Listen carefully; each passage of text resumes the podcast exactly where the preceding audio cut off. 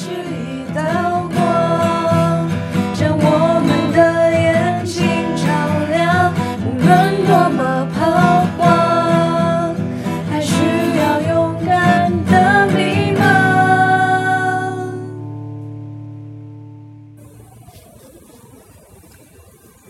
Hello，大家好，Hello，大家好，我是老郭，我是老蔡，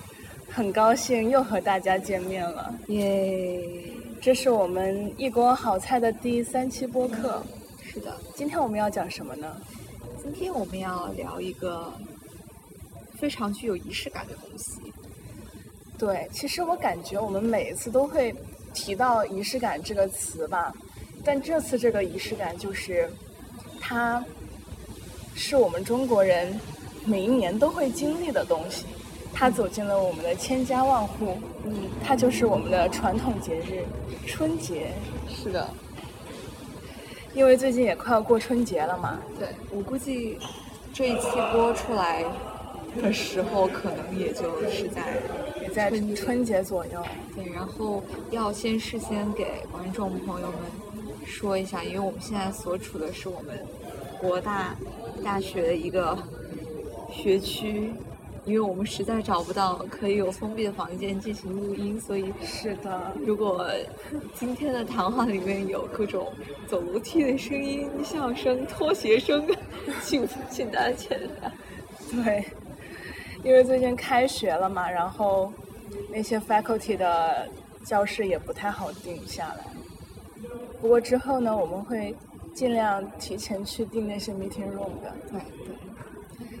这样也不是不好啦，就可以听到一些自然的声音，大自然的感觉。是的。好的，那我们今天要聊的几个关于春节的话题，其实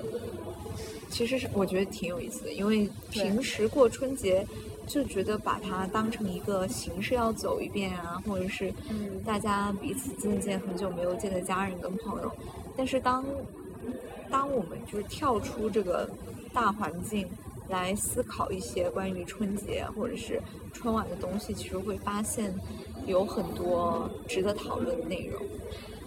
是这样。但我们还是要从最平易近人，就是最接地气的话题开始了。第一个就是我们要分享一下自己家里过春节的必备元素。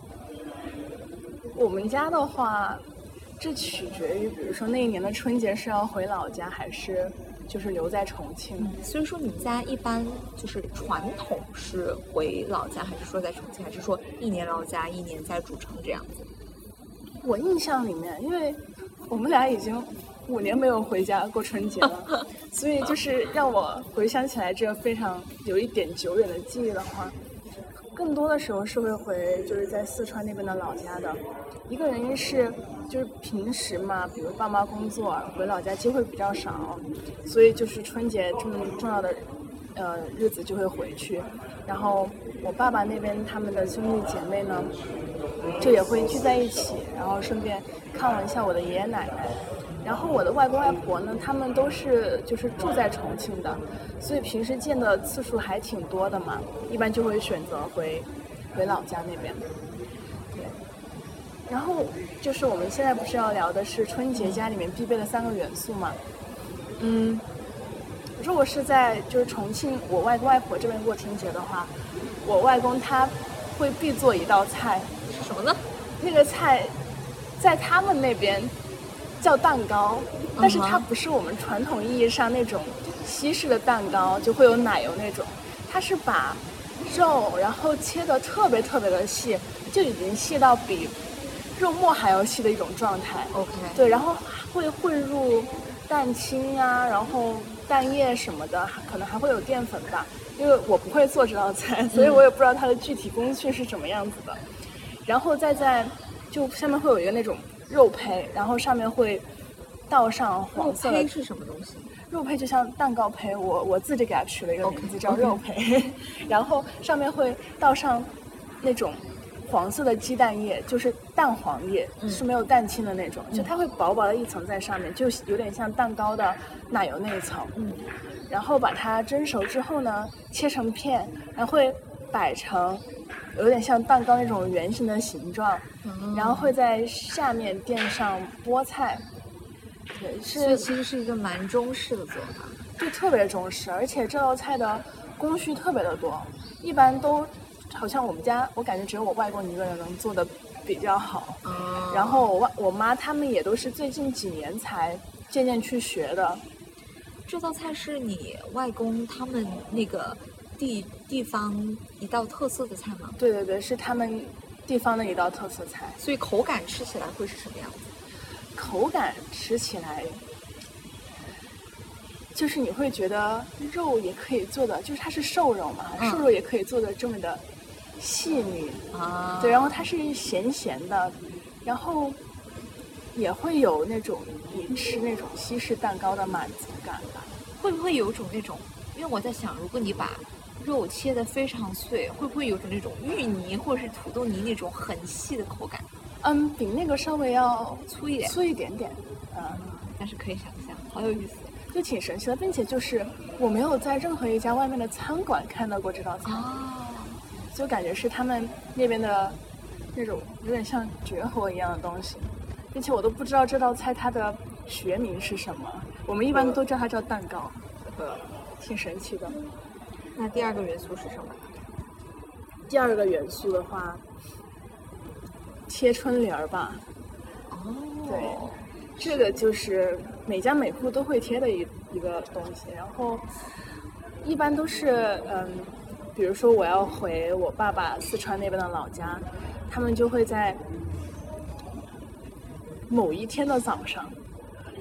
主要是我有点忘了是初一还是初二，就应该是初一的早上吧。然后他们会把那个米饭煮熟，然后煮的很很趴很趴，然后和上水，然后就那种米浆，然后来贴那个对联。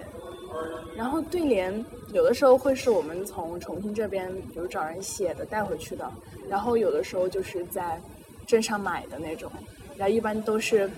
希望新的一年可以平平安安、健健康康，可以财源滚滚、赚赚钱这样子。然后还会还会贴门神，就是那个门的两边是贴对联，然后门上面会贴那种门神。哦，对，然后就是我们老家是在就是在乡下嘛，嗯然后当时我的就是我的爷爷奶奶他们住的是可能零几年修的那种新农村的房子，嗯但是他们仍然会去他们住的那个老房子，嗯在那个老房子那里也会贴上这样子的对联，然后会在他们客厅那里会祭拜一些呃神呐、嗯。可能是土地神啊还是什么的，然后会放一些吃的上去吗？对对，会放，然后会放猪蹄子，哦，对，会放些肉，然后还有酒，然后还会烧烧那个烧烧纸啊什么的，嗯，还会放鞭炮，就是那是一整道程一一整道程序，对，嗯，我不知道你们家，你们如果回老家的话会去上坟吗？会会，会，你们是初几上坟啊？初一对，我们也是初一会去上坟，早上吃完汤圆过后就去上坟。嗯。汤圆这个就是对，不能少。我感觉就是一道已经非常完整和成熟的流程。就早上起来，然后吃汤圆，然后贴对联，然后先在自己家里面祭拜，然后我们就会去老房子祭拜，然后祭拜完贴完贴完春联，然后放完鞭炮，就会去上坟，就会去给，嗯。我没有见过那些老辈子，比如说我爸爸的祖祖啊之类的，他们都是，嗯，那一块他们都埋在那一块的，然后也会在他们的门前就是放鞭炮什么的，然后会在那里说保佑之后的我们的晚辈啊，学习学习步步高升，对，然后身体健康，万事如意。是的，是的。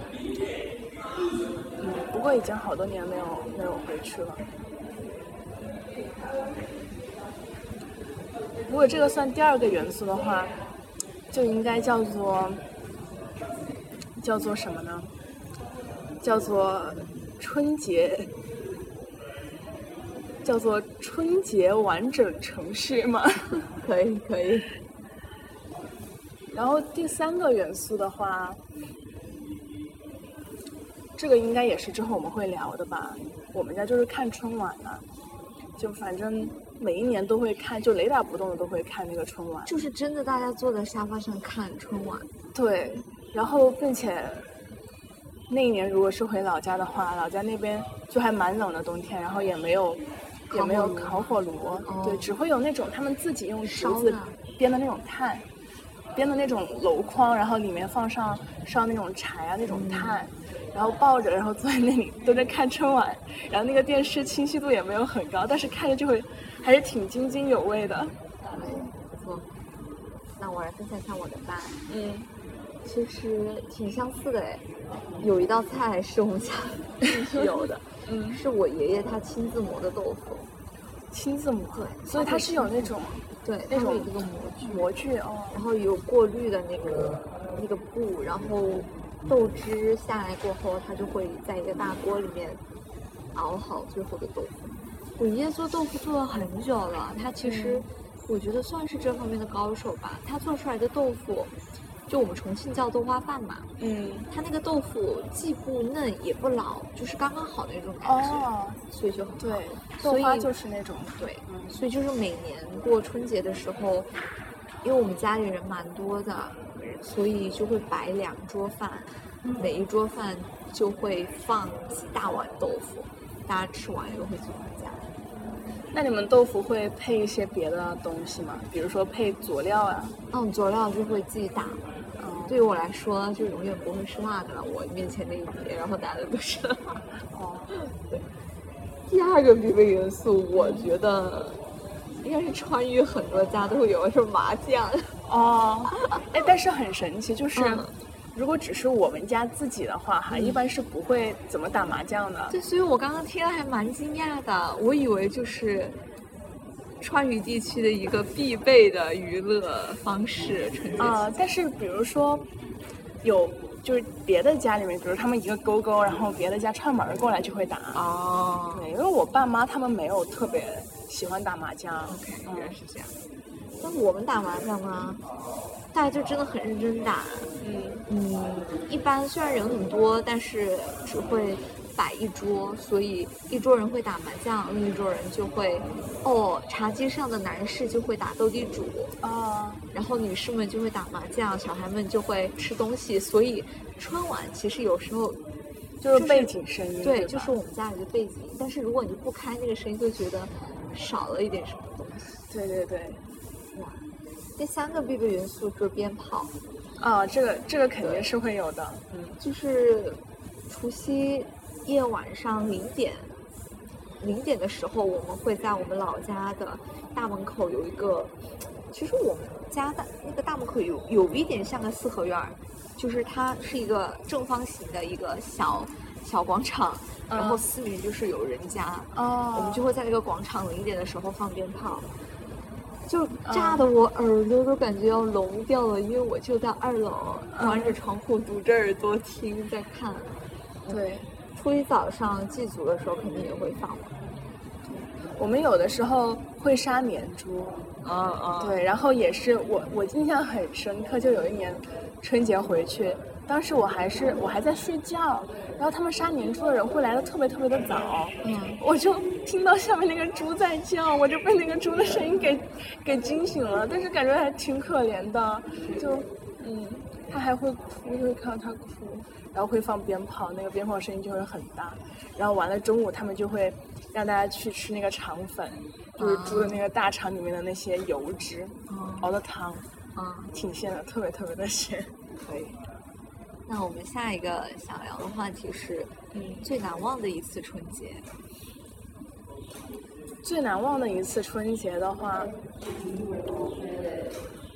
其实大部分时候的春节过得都比较类似了，然后就像我刚刚讲的，比如说回老家祭祖呀，然后放鞭炮啊、贴春联啊之类的。然后我记得有一年，我不太记得为什么那一年没有回老家了，反正那一年我们是在是在重庆过的嘛。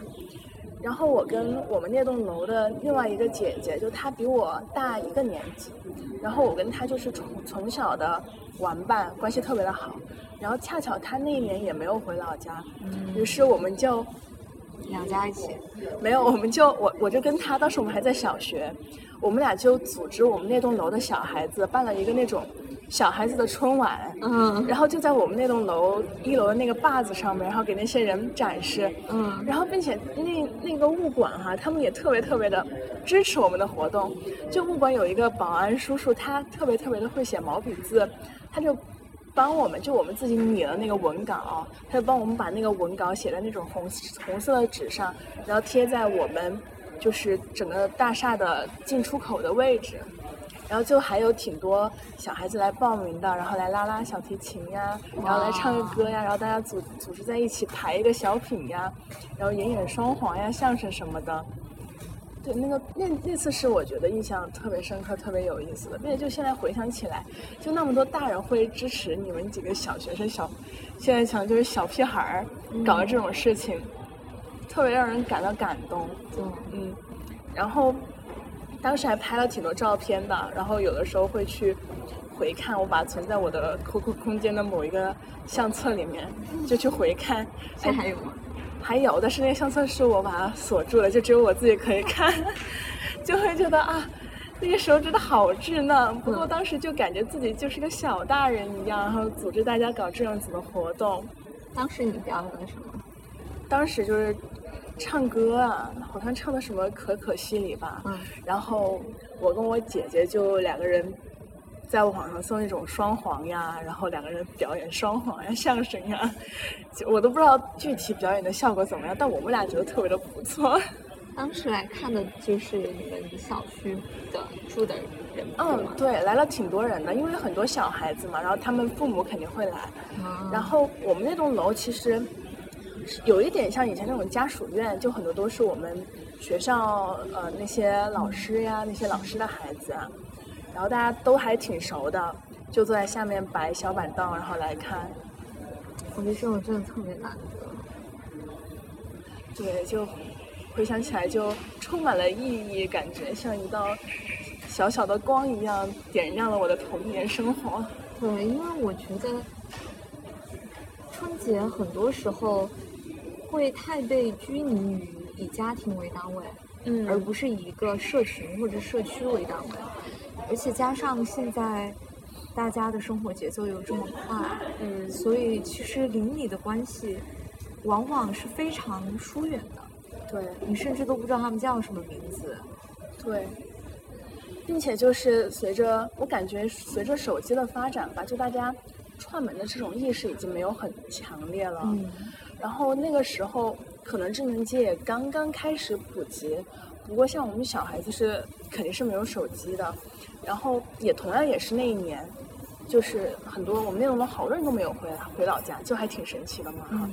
就会串门，然后叫那些小孩子下去放鞭炮呀，嗯然后家长也会带着孩子去大学城那边买那种鞭炮，因为主城当时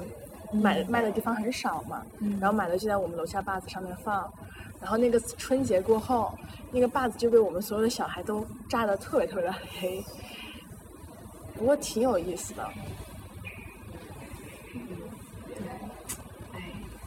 想想还挺悲凉的。那你印象最深刻的一次？其实我有两，次，嗯嗯，第一次，嗯我应该给你讲过，就是有一年，我那个时候是小学，因为春节大家会买很多年货嘛，也会买很多零食啊这些回去。嗯，那一年我们家买了一包旺旺大礼包回去，哦，对，我记得，啊因为我不知道，就是听众朋友们知不知道旺旺大礼包是什么？就是，嗯，旺旺公司是零食公司，它会出，总会在这种春节的时候出一个大礼包，里面会有各种他们旺旺出品的各种零食，有什么浪味仙，嗯小馒头啊、雪饼小小酥啊，各种各样的。对，那一年的春节，说的我自己都开始笑了。那一年的春节，我就是不知道为什么，我特别的无聊。嗯。大人们在打麻将，然后小孩又觉得很无聊，玩手机又觉得很腻了，就是一直一一晚上一直玩，就会觉得很没有意思。我就把那个旺旺大礼包拆开，自己开始胡吃海喝。我又是个小朋友，但是那个时候家长都在娱乐，就没有人管我，我就一个人一直吃，我吃的很饱了，我觉得不行，我还要吃，就完全像是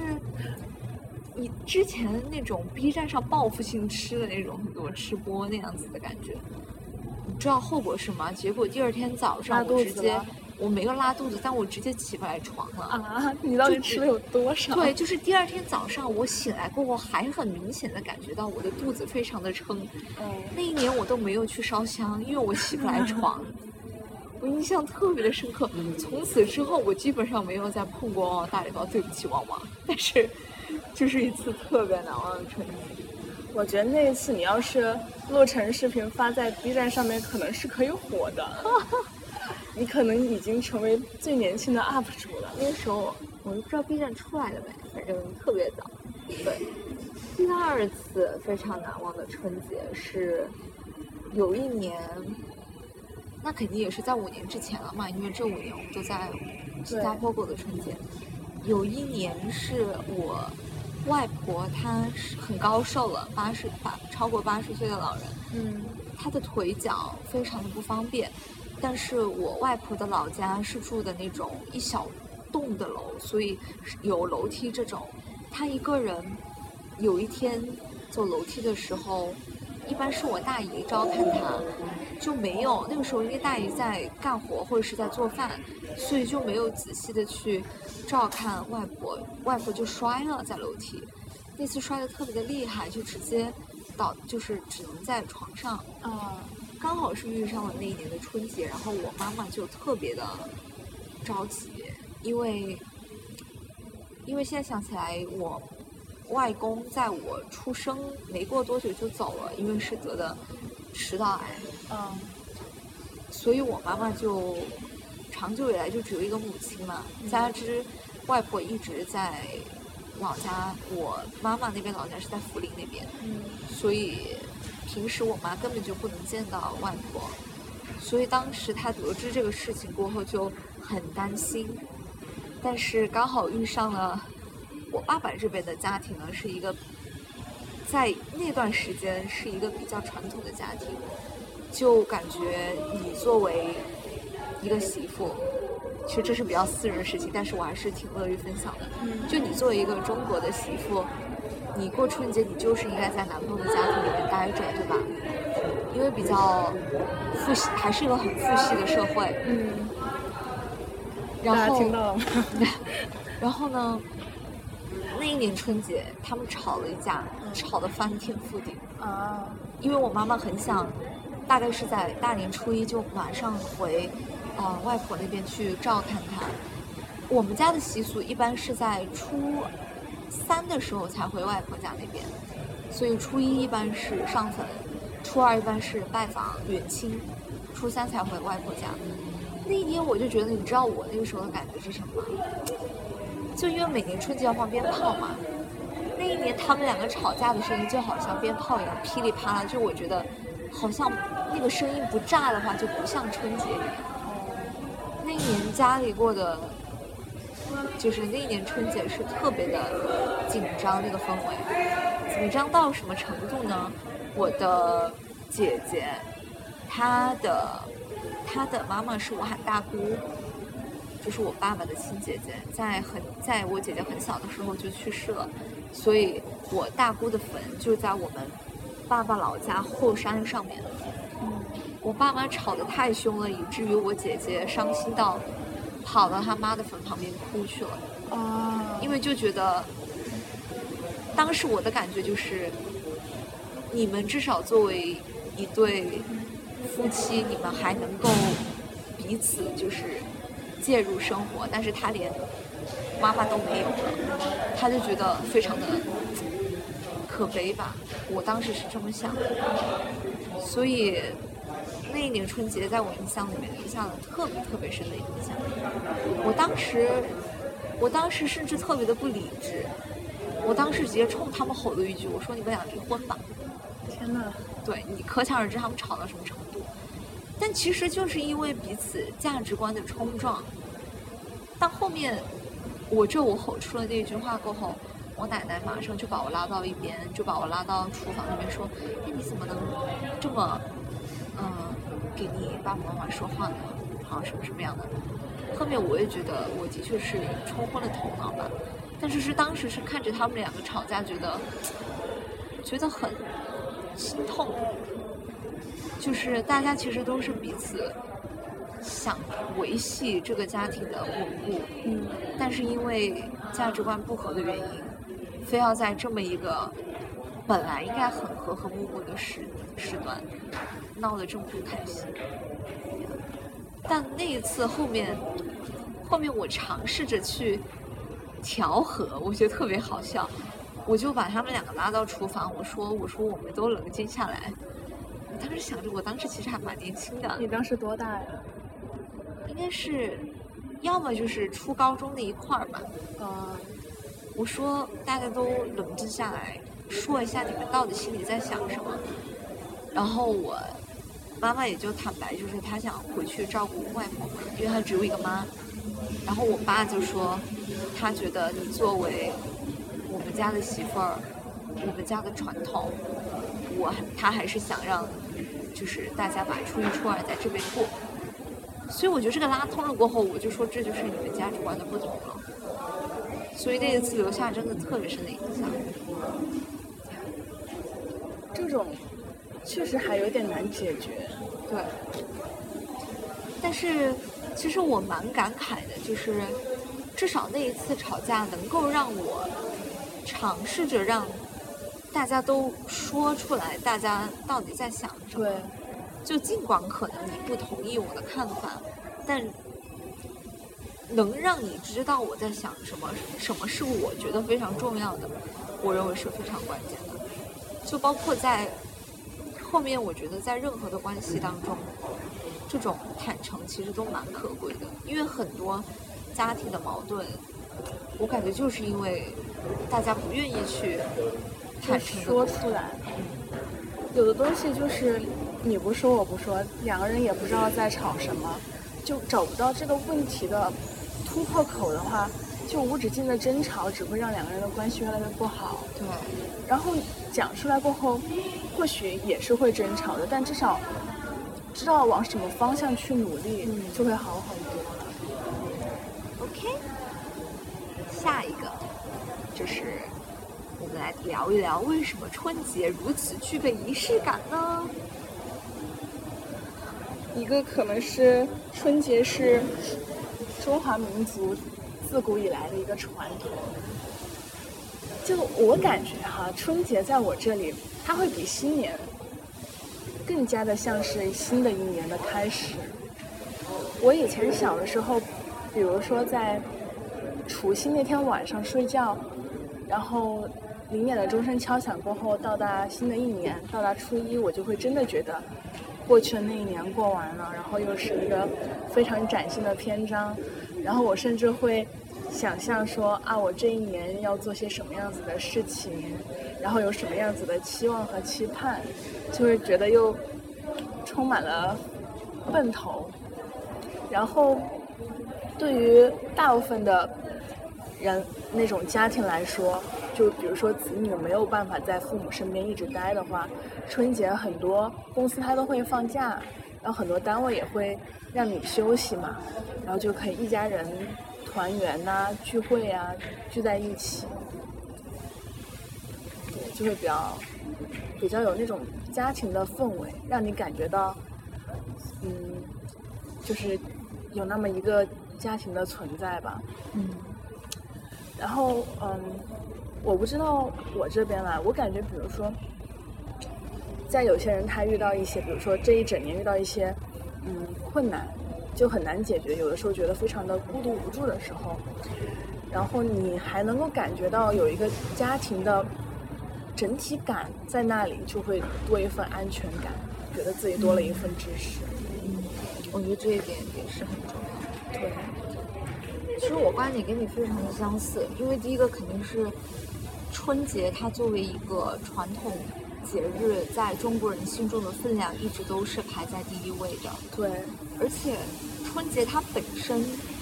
因为我记得小时候小孩都会听过年兽这样一个故事，嗯对吧？它要驱除那种邪恶，然后压岁钱，对迎来迎来吉祥。是的，所以春节它本身的内涵跟含义是非常让大家觉得日子是有过头的，所以这是第一个。第二个，我觉得就是它既然身为一个传统节日，它很传统，那就代表着我们这些什么放鞭炮啊、压岁钱啊、祭祖啊这些所有的传统，它都必须要得到一个文化的延续跟传承。嗯，这种，我甚至觉得这种，比如说像放鞭炮、吃年夜饭，它有点像是一种表演，你知道吗？就是它作为一个文化的传承，它作为一个仪式，大家要把这个仪式表演了，我们才觉得这个节日算是圆满。呃，对，所以我觉得它其实是一个文化的社会性表演，这是我这么觉得的。另外一个呢，对，就像你说，你们家第二个必备的元素就是一个雷打不动的仪式进程。嗯，当人们形成了这种习惯过后，就会有非常浓厚的仪式感，要将这些活动有条不不紊的把它进行下去。对，并且我刚刚突然想到，就其实大部分的中国人他都是没有宗教信仰的嘛，嗯就都不会说我是什么基督教啊，然后或者伊斯兰教之类的，但是我们都会有一种那种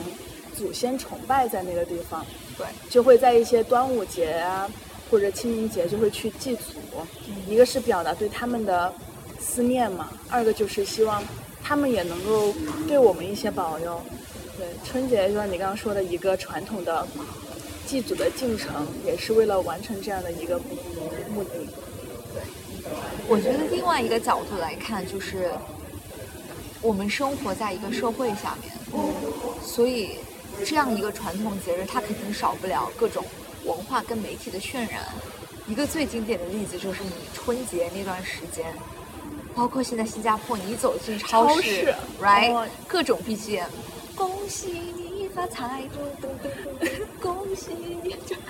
我觉得少了那个音乐，就少了一点年味儿。就从小整个社会、整个环境、整个消费的这样一个大背景，都给你灌输着年味儿应该是什么样子，嗯，就是让大家有一种高度的仪式感，就觉得啊，这个音乐该响起来了，我们该买这个了，我们该做那个了。对对对，并且就是这样子仪式感的东西，也不仅仅说是在中国才有的。嗯就我之前去美国的时候，过春节，我们我住的那个宿舍，就是他有一个一些中国人组的一个微信群嘛。就当时有一个同学，他应该是就从小练书法之类的，他就说他写了很多那个福字，就问大家想不想要，就可以去找他拿。当时还会觉得，就是觉得特别特别的温暖。就你在异国他乡，仍然保留着这种传统的元素，那我就把它贴在我的门口，然后就觉得自己也在过春节，就有那种年味儿，有家的味道。但是去年的春节对于我来讲，让我在反思仪式感这个东西，因为大家都知道去年春节大家都疫情不好过，嗯。那个时候我是在国立大学新加坡自己的宿舍里面过的除夕夜晚上，我的电脑播放着春晚，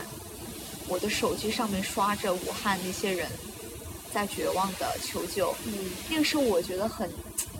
很迷幻，你知道吗？就是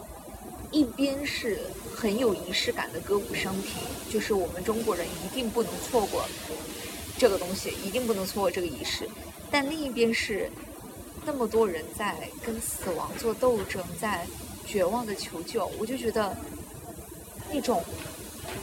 我们无法无法去逃避的这个仪式感，但是又跟很现实的就冲撞在一起，冲撞在一起，就有种非常朋克的感觉。对，非常难以言说。但怎么说，就是我刚刚也在思考，虽然说疫情它确实影响了，就是大家的一个生活方式，并且也算是给一些家庭带来了悲剧，但是你说如果那个时候就是没有春晚这个东西的话，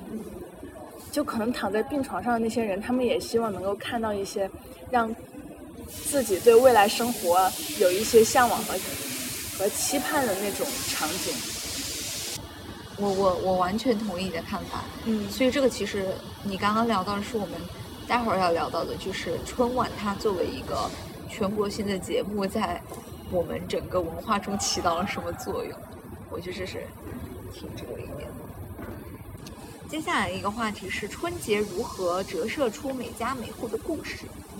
就是以嗯家庭为单位的再来看看春节这个东西。其实我感觉我们刚刚也就是有聊到这方面的东西吧，对吧？就比方说，我们家我们会特意的开车回老家呀，然后像我的幺爸呀，他们也会就是回到老家，大家从四面八方聚集在一起，嗯然后一些传统的项目吧，比如说祭祖的流程这样子。嗯。嗯其实我觉得，就是我看这个的角度是这个样子的，嗯跟你刚刚说的相似，就是首先它是一个家人们聚集到一起的很宝贵的一段时间，对，因为现在中国发展又那么快，大家一般都五湖四海的，所以我觉得，如果让我用一个字来形容的话，就是聚合的聚。就嗯大家首先是人聚到了一起，哦，我好久没有看到你，然后我好久没有，呃，跟你聊一聊了，什么样子的。所以当嗯大家聚在一起的时候，我觉得它是一种亲情血脉的加固，甚至是重新的构建。因为有一些家人，你真的是基本上一年完全不会碰到的，对对对，就真的只有在这个时刻、这个时段，你们才能真的去重新棒得到一起的感觉。所以，嗯，我觉得就是春节它会反映，就是也反折射出家的这个概念，特别是这个物理概念，就是只有当大家 没事儿，继续吧。我觉得剪辑好辛苦，这些就只有当大家物理上聚在了这个屋檐下面，我们坐下来了，我就觉得我回家了。我我印象很深刻，就是我们老家有一户人家，他们那个儿子是在英国那边做厨师，然后并且他已经在英国那边结婚了，还有自己的孩子。然后有一年回去，他就是从英国那边大洋彼岸，然后回到四川，然后一个非常小的小县城的一个。我们那个叫什么叫镇子里面，还不叫镇，就它比镇的单位还要小，一个村子里面。嗯，对，然后就有一种，嗯，一大家子人就是聚是一团火，是吧？散是满天星。散是满天星，就真的所有人就聚在一起的时候，大家根本就不会 care 说你你现在曾经在哪儿，你是干嘛的，都是一家子人了，就有家的味道，就感觉比较温暖吧。我觉得好像就不知道该怎么形容那种感觉，挺奇妙的。嗯。我觉得第二个剧就是价值观的聚合，这其实就回到了我之前说的很难忘的一次春节。嗯我认为，就随着人的年龄增长过后，因为你经历的事情会跟你家人很不一样，包括特别是像我们出国留学了呀，嗯这种，或者是家里的年轻一辈出去自己打工啊、留学啊，有所自己的体验过后，再回春节回到家里面，大家聚在一起的时候，你会发现，我们彼此的人生价值观其实已经开始出现了代际间的一种隔阂。嗯或者是个体间的这种差异，但是又因为春节我们从某种程度上必须聚在一起，这就导致了就是其实春节有时候往往是价值冲突的一种实验，你知道吗？就是嗯在中国的饭桌文化上，不仅仅是长辈对年轻一辈的各种询问，哎，什么时候结婚呀？啊，对什么时候，生孩子啊？其实这就是一种，我觉得这就是一种价值观不同的一种反应。你作为一个年轻的这一辈，你如何去跟他们不同的价值观磨合？我认为其实春节是一个，其实对很多年轻人来说是一个挑战，因为不是今年国家提倡说你不要动了，你就就地地嘛，过年很多年轻人还松了口气，你知道吗？就是哎呀，太好了，我今年不用回去接受 各种灵魂拷拷问问。对，我感觉可能再过两年，如果我们还没有对象的话，这也看咱们家里面是什么。回去也会被询问了。对但是也有可能是一个冰释前嫌的机会。之前我听 Steve 说嘛，他就嗯聊到说，他有一期是倡导大家抽一段时间，他就是他就是在有一年的春节的播客说，回去跟你爸爸妈妈坐下来聊，不要看电视，不要做什么事情，就大家彼此真正的去聊，聊一些之前难以打开的心结，问一些你曾经不敢启齿提出的问题。他后面还放了一段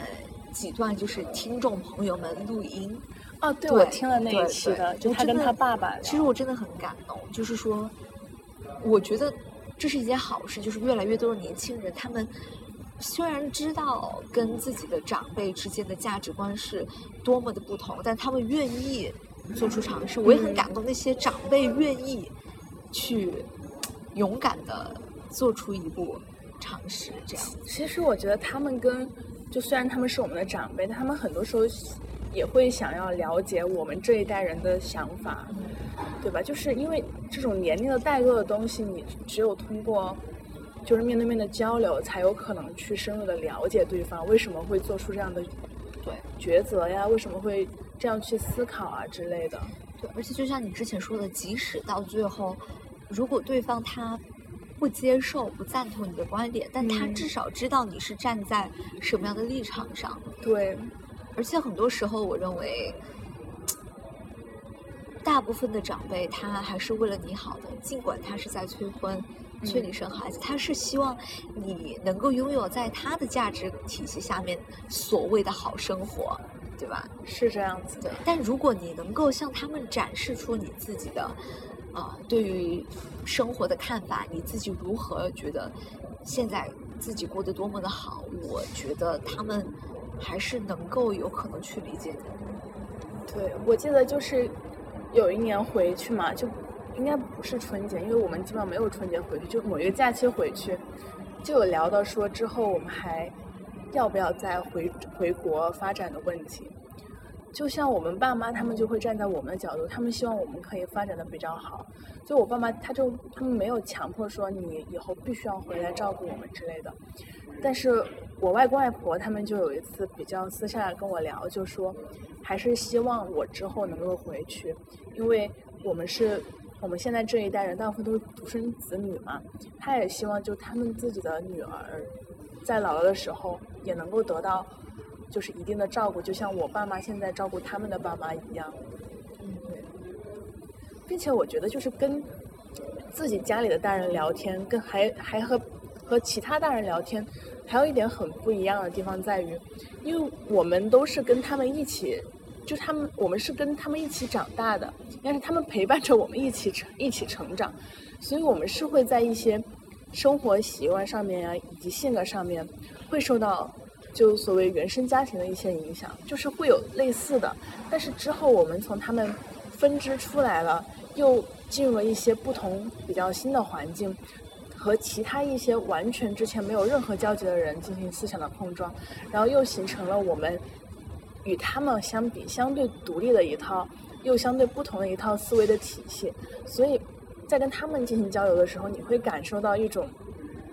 相似和不同的那种冲撞感在一起。嗯嗯，是，对，以及你能够看到说，在离开父母出来，出来学习呀、学习也好，工作也好，生活也好，自己发生了什么样子的变化。对。其实有时候真的是这样子。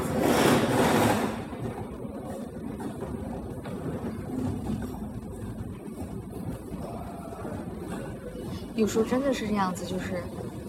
反而是这种场合，你会很清楚的意识到你自己的成长，嗯你会意识到，哇哦，原来我的思想改变了这么多，或者是成长了这么多。对，对，这也变相的证明了那句老话，就是你真的要自己多出去走，多看看，你要自己去发现一些人生的不可能性。嗯在，然后当你再回到你以前那个很小的环境的时候，你才知道眼界是多么的重要。Good good，最后一个，哎，不是最后一个，接下来一个是从春晚的改变看中国文化的变迁，我们已经挖嘎到一个最高的层面了。对，其实春晚让我就比较嗯，就比较 generally 的感觉它的改变就是它的舞美。嗯，讲讲，对，就是你看，比如说八几年啊，虽然那个时候我们还没有出生哈，但是会看到呃曾经的一些影片，那个时候的场景就很简单，就是一个小小的舞台。没事，那个时候场景就很简单，就是一个小小的舞台，然后那个年代的当红的几个明星上去唱唱歌呀，然后跳跳舞啊，演演小品什么的，然后都不会说有那么绚丽的灯光，那么大的嗯场面，但是这几年你就会看到哦，它的场景切换呀，然后还有很多人工智能呀，然后还会切到一些外场，比如说切到什么深圳呀、上海呀、成都呀，然后还能够看到什么机器人跳舞呀，然后无人机在天上飞，然后你就会感觉这二三十年吧，中国的科技发展真的是太迅速了。是的，嗯，就改革开放以来，真的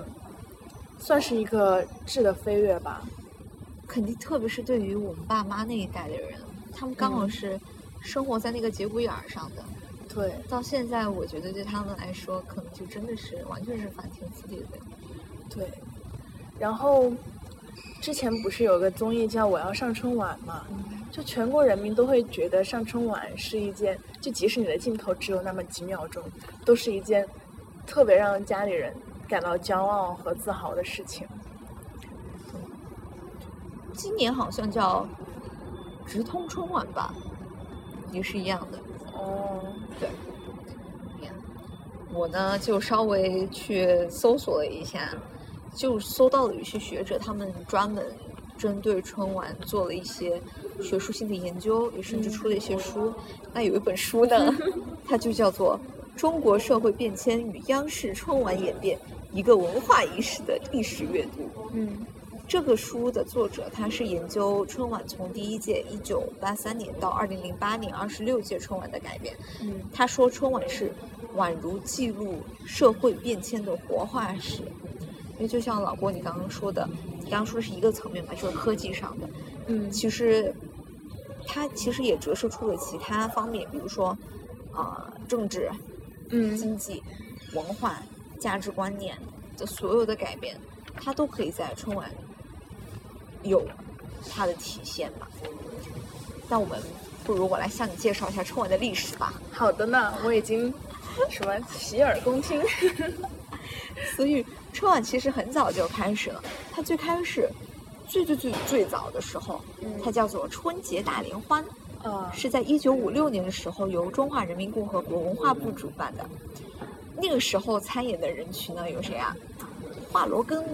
钱学森、哇作家老舍、巴金、表演艺术家梅兰芳等等。哇，这还有随便打一个出来都都不得了，感对。，还有什么劳动模范跟战斗英雄。那么呢，在一九七八年的时候呢，他们将这个节目完全交给了中央呃中国中央电视台，他们将这个名字改改成了迎新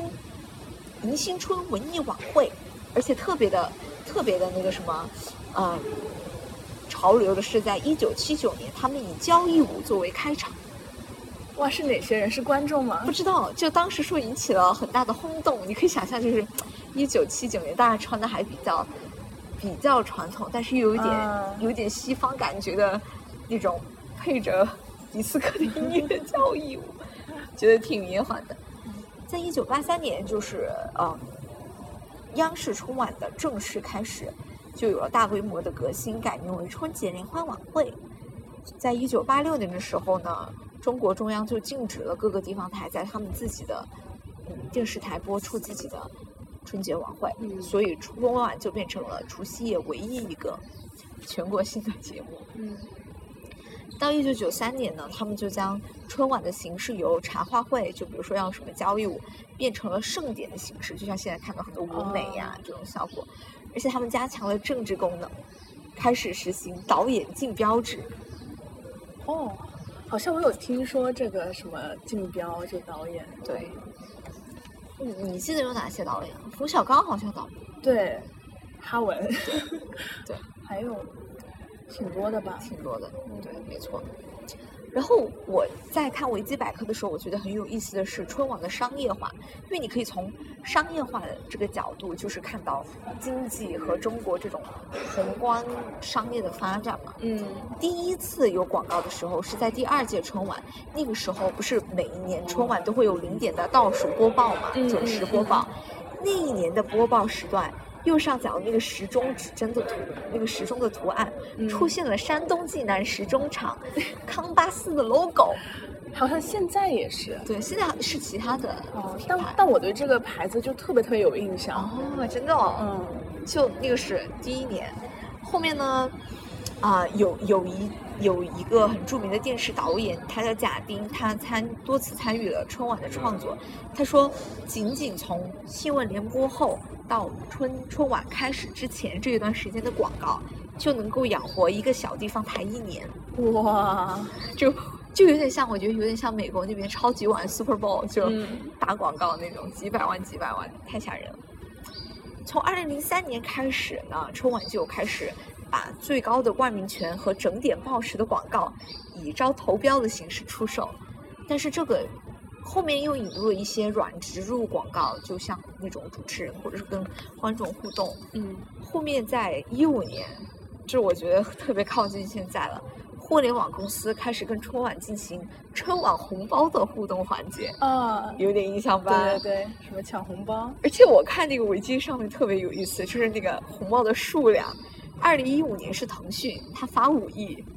二零一六年支付宝发了八亿；哇，二零一八年手机淘宝发了六亿；一九年百度发了九亿；二零年快手发了十亿。哇，就你看这个钱是在不断增长的。然后今年的春晚红包合作伙伴是谁呢？是谁？抖音。哦，我刚刚脑子里第一想的就是字节，果然果然，果然。嗯其他一个就是最近热搜上面的嘛，我觉得就是从文化这一方面的演变，是我之前在微信上跟你说的，就是嗯流量化的趋势。关于这个，我也是专门查了一下维基啊，就参演人员从第一届开始到现在，参演人员次数最多的有哪些人？我给你数数啊：冯巩、蔡明、宋祖英、赵本山、蔡国庆、彭丽媛彭丽媛、李谷一，都是这些赫赫有名的名字，是吧？然后收视率呢，春晚从二零零零年开始到现在，一般都是在百分之三十左右，就相当于全国人民有三分之一都肯定会在看它。一九年的时候有十一点七三亿观众哦，哇，然后这个流量化，我觉得特别有意思的是，我看从往年的春晚每一届是播放收看人数最多的节目，我觉得这是特别有意思的。零九年的时候，播放最多的节目是周杰伦跟宋祖英合唱的《本草纲目》。哦，我觉得从那个时候的起点，你看，听我后面啊，嗯一四年，庾澄庆跟李敏镐唱的《情非得已》开始流量化了，慢慢。一七年，张杰跟毛阿敏《满城烟花》，到一九年，我们都是追梦人，谁唱的呢？秦岚、江疏影、景甜跟 TFBOYS。哦，就慢慢年轻化了。对你嗯很明显的看到，就是最受欢迎的节目是慢慢慢慢的走向了年轻化。然后最近我不知道你有没有关注，就是微博上的热搜嘛，有有看有看各种什么春晚连排的路透，就什么什么各种流浪明星，不就这里不点名了，就 有一种在追那种女团女团选秀的感觉。对对。你觉得你你对这种现象怎么看？就是它越来越流量化。怎么说呢？其实前段时间我和老板娘还在就有聊到过这个话题，嗯。因为最近不是说好几个比较经典的那种春晚的项目被毙了嘛，比如说开心麻花，好像冯巩今年也不会在春晚上演了，不过他们都会去辽宁春晚。哦，对，然后当时关于开心麻花节目被毙的这个新闻还上了那一天的微博热搜，然后下面的评论就说，呃，什么强烈建议让辽宁春晚也可以在除夕晚上播，因为有很多，嗯、非常非常经典的那种演表演嘛。嗯然后就聊到说，其实春晚对于我们年轻人来说的意义，并没有给老一辈的那么强烈，因为我们平时还会看很多别的综艺嘛，哈。嗯但是老年人他们也不叫老年人，就是比我们老一辈的那些人，他们就每年都会盼着这么一天看春晚，就春晚在他们心中分量是很重的。所以当这些就他们很熟悉的面孔不再参加这些春晚的时候，然后再加上他们对这种新兴的流量演员也没有很熟悉，会不会是说，是，嗯，就他们这个这个怎么说呢？就我觉得有一点点小小的残忍了，就是让他们熟悉那些人并没有在他们想要看到的时候看到。对，感觉春晚它，因为它首先是一个全国性的节目，嗯所以肯定会遇到众口难调这个问题。我感觉流量化，我不能说它是一件好事儿，我也不能说它是一件坏事儿。我感觉它更多像是当今大众媒体为了迎合大基数的群众的一个走向、一个趋嗯。势，就是当你的观众嗯。的年龄层越来越年轻，或者是说，像我提到的春晚，它其实是跟政治啊、经济、文化这些都相关嘛，所以它为了能够在一个国家很统一的层面，想要将这一批年轻人吸引他们的注意力，让他们关注到国家的一些号召的话，那他必须是要通过一些手段来达到他的这个目的。我觉得流量化就是他想达到这个目的的手段之一。对，但是我就是觉得，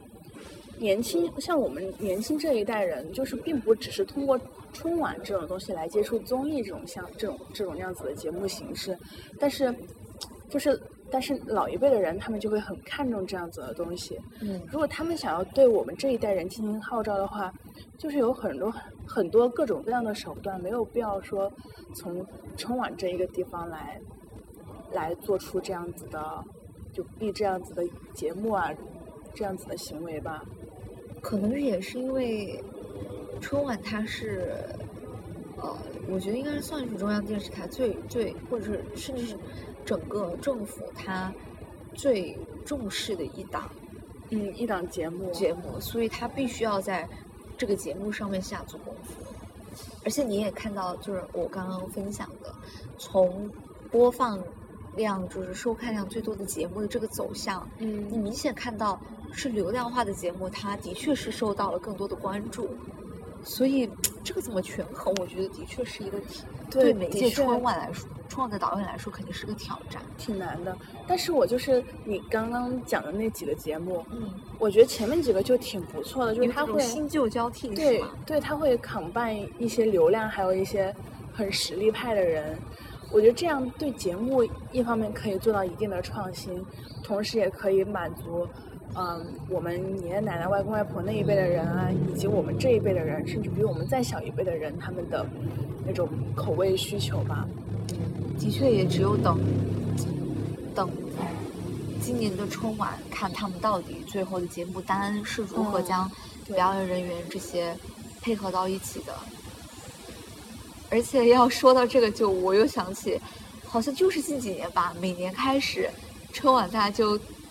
蹲在手机热搜前，开始各种吐啊槽，有没有？对对对对对，我觉得那也是已经成了一个必快成为一个文化的必备元素了。对对对，前几天我还看到有一个人，他做了一个视频，就是说我来预测今年的小品会是什么样子，就他就感觉已经 get 到往年那些小品的一些点、一些嗯套路，嗯然后自己自编自导了一个，非常非常的有那个味儿。哎，可以可以。不过央视这几年也算是 get 到他们的什么收视秘诀，比如说什么央视那叫什么什么大学习，你知道吗？就还请王冰冰去做主持。不是前几天王冰冰采访蔡徐坤上了热搜啊？对对对对对。我热就是网友回复不知道，一下子不知道该羡慕谁，然后我说羡慕话筒吧，挺有意思。是的。然后呢，我还看到了一个一个学者叫李黎丹，他写了一篇学术文献，叫做《央视春晚意识形态运行模式的变迁》。嗯，我觉得他那篇文章真的写的太好了。他是讲到，我就跟你讲的非常有关系，就是说老一辈的人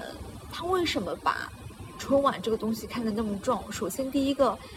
是我们回到之前说的春节，它是一个辟邪。然后来祈福的这样的一个内涵的一个节日，加之国家它其实是个虚构的概念嘛，嗯，国家民族，它如何将这个虚构的概念把它实体化呢？春晚就是一个很好的一个载体，国家通过这样的一个节目来拉拢民心，来加强它的各种的号召，不管是什么样的 message，它要把它就是广泛的传播出去，那个时候。他在那篇文章里提到，比如说像八零年代改革开放初期那段时间，大家就觉得就是党啊、国家政府这些的确是就是给人民带来了很多福祉。那个时候他分析那些节目的名字，就会把中国比喻成什么祖国母亲、妈妈这种非常拟人化的这样的一个表态，就会让那一辈的人会觉得自己很心安。有一种很稳定的感觉。嗯，到了九零年代的时候，啊，港澳回归，然后国家就尝试着把把人跟把民众跟国家放到同一个平等的高度。节节目的名字就变成了“中国中国人”这种非常平等的层面，大家都觉得我是一份子，然后也是非常符合那段时间人们的心理需求。直到现在，我觉得。一直在变化吧，加上，比如说像去年疫情的时候，肯定他又会有新的 message 需要告诉大家，去稳固民心嘛。对对对，当时好像就有连线，就是第一线的那些医生呀、护士啊之类的。当时有个小品是，好像有吴磊，还有沙溢，我忘了，就是他们在一个应该是搭铁路的那边，有一线人员要。要去一线，但是他就进了一个饺子馆儿，就让他们做饺子。哦，哎，我有点有点印象，对，有点印象。所以我觉得他所有节目的编排、各种效果，他其实都要考虑到一个民族他需要在这种特殊时期想要给民众传达传达一些什么消息内容。所以我觉得今年肯定也不会跟疫情有很大的分离，他肯定还是会。想要巩固大家的这种信念，对对，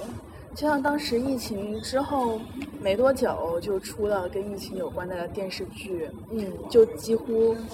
嗯，就稍微有一点名气的明星都在里面有出演了，嗯，那篇众志成城，是的，是的，那篇文章里也提到一句话，他说，春晚中关于国家民族的美好想象，具广泛接受心理。对美好生活的向往，纳入对现成秩序的感恩和期盼，我就觉得，就是他大概就是说，把一个很虚拟的民族的这样一种概念，把它具象化，然后来起到大家将自己对美好生活的期盼纳入到这样的一个一个仪式里面来，对，而且无论怎么样变化，团结、众志成城始终是。央视春晚的核心主题，对对，特别是我觉得，也包括对海外华人散出的这些消息，现在近五年基本上都是在国外过的春节嘛。我记得以前春晚它还会专门有那种海外华人表演节目呀，或者连线到海外华人呀，就是。一个是让就是在国内的那些华人的家人感觉到就是祖国没有忘记他们，然后二个也是就是连接一条心啊，就搭一个桥，让海外的人也感觉到家的温暖。那么在这里，我想给大家分享一段我在那篇文章里找到的一段，我觉得说的特别好的话，就是我本来想自己用语言描述，我就觉得他完全做到了，甚至把拔高了很多。嗯他这样说：“他说，不同的是，在传统中一直指向家族、家庭的除夕守岁，随着传播技术的发展，在二十世纪八十年代突破空间的樊篱，打通了家国的堡垒，使这一古老的节庆风俗真正成为普天同庆的神圣时刻。”除夕守岁不再是带着上古质朴印记的民间叙事文本，而是成为国家意识形态等多种力量进入与博弈的场域，属于私人情感空间的对个人和家庭幸福生活的期盼与祈祷，也转变为公共情感空间的对祖国风调雨顺、国泰民安的宣告与祈祝。特别是随着国家主流话语的全面介入，央视春晚逐渐置换成为一种国家意志对于国民的身份召唤，从一个在偶然中诞生的节目，转变为某种必然的国家主流话语的传媒镜像。那我觉得他总结的好好呀，对，好好。就是他总结的东西，你用通俗语言来说，其实就是我们讲的那些，但他就用了特别特别特别的书本化，讲的特别好。对，身份的召唤确实是这样子。打破了家与国的堡垒，我觉得是真的是这样。而且，我最近在 B 站上面看了一个 UP 主，他分享的一些他的个人经验嘛，嗯他其中有一条说的是，他希望我们能够偶尔做一个外国人。此话怎么讲呢？就比如说我们今天在聊春节这个事情，嗯假如我们把自己想象成一个美国人、英国人，然后我们再来看中国这样一个国家，他过春节，你会觉得一个民族的这种凝聚力是多么的强大。对，或者我们去转转一个角度来看，他们嗯过圣诞，嗯对吧？过其他的节日，就会觉得人真的还是社会性动物，你需要一个一个共同的 message，将大家紧紧的连接在一起。是这样子的。那我们来到最后一个话题，春节对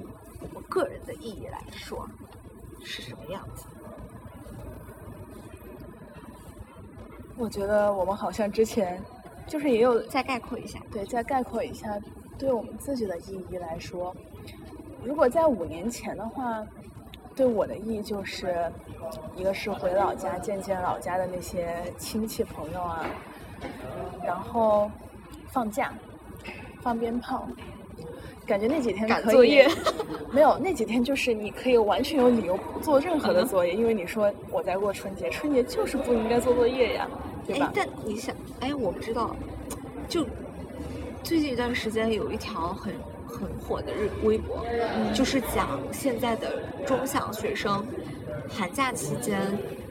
学校用各种 APP 卡得很死，你每天必须要做什么，第二天的作业第二天才公布，啊，所以他让你每天都赶那个进度，你不能赶作业，就觉得很扼杀人性。但这样的话，他会放春节的假吗？春节只要给我放假就可以了。他会放，但是他每天你每天要打卡，哦，每天要在上面做题，他还把它 gamified，把它变成游戏化的形式。这种好像那种慢性对啊，慢性疾病，对。虽然也不能叫病。那你说五年前对你来说意义是这样，现在？现在的话，让我就是就像刚刚你念的那段话一样，就找到一种身份的归属感吧。因为很久没有回国，肯定对家人呐、然后包括对就是祖国的一些东西，还是会特别特别的怀念的。嗯然后春节这样一个契机吧，我们在海外的这些留学生，也算是把我们聚在一起嘛。因为大家平时其实也还蛮忙的，嗯就在那么一个时间，大家也没有别的理由说我不来参加，我不来聚会，就大家也聚在一起。然后，我觉得我们前几年都是在学习如何过一个春节。对吧？因为以前的春节都是家里人打理的，然后出来过后全靠我们自己，我们就学习如何把我们这个春节过得有年味儿。对，出来过后仪式感被打破了，或者是那一条循规蹈矩的一条流程对它不能在这边被完全复制，所以我们必须要找到属于我们自己的仪式感。是的，是的，就我们也会看看春晚，对，然后大家煮煮火锅呀，然后做点菜呀什么的。距离我们现在，我跟老郭现在在聊天的这一天，下周就是除夕了。对，下周四的除夕。对，今天是周四，所以就是下周。是的，是的，好快。对我来讲呢，我觉得跟你肯定会有很多相似的地方。嗯嗯，加上我自己家庭的原因，我会觉得春节现在会让我多一层对对亲情、对呃国家、对民族自己的一些反思吧。就是你你把这些身份如何，你如何去把这些身份更好的融合在一起，如何去思考你跟。就是亲情对我来说到底意味着什么？当我在国外只能在国外过春节的时候，也让我意识到，就是人人与人之间关系的连接真的是特别的重要。是这个样子的。所以希望大家不论在什么地方，不论你在不在国内，不论你今年能不能够回到你家人的身边，对，希望都要好。尽管你一个人，都希望你好好的过一过春节。是的，如果就是没有办法找到一群人一起过，比如一个人，也可以跟家里面的人打打电话呀、视视频呀、聊聊天。对，网络一线牵，珍惜这段缘。好的，然后我们在这里也祝。各位春节快乐！春节快乐，Happy New Year！对，新的一年也没有什么比较，就是华丽的辞藻或者绚丽的祝福词吧，就祝大家二零二一可以顺顺利利，一定要平平安安、健健康康就好。对对对。然后在这里打个小广告，我们一锅好菜节目其实是有节目的邮箱的。是的，大家如果有任何的反馈、留言和问题，都可以发送你的留言和内容到一锅好菜 at outlook.com。一锅好菜就是一锅好菜的拼音，不是数字的一。对。同时，我们还有我们的节目微博。大家可以在新浪微博上面搜索“一锅好菜局”来跟我们进行互动。对，我们会非常非常用心的回复大家的每一条留言的。是的，我们的呃，我我们的播客应该也会在不久之后在其他的平台上面上线，所以嗯，到时候我们会给大家及时的 update。嗯，那好吧，我们这一期的播客就这样吧。谢谢大家的收听，谢谢，拜拜，拜拜。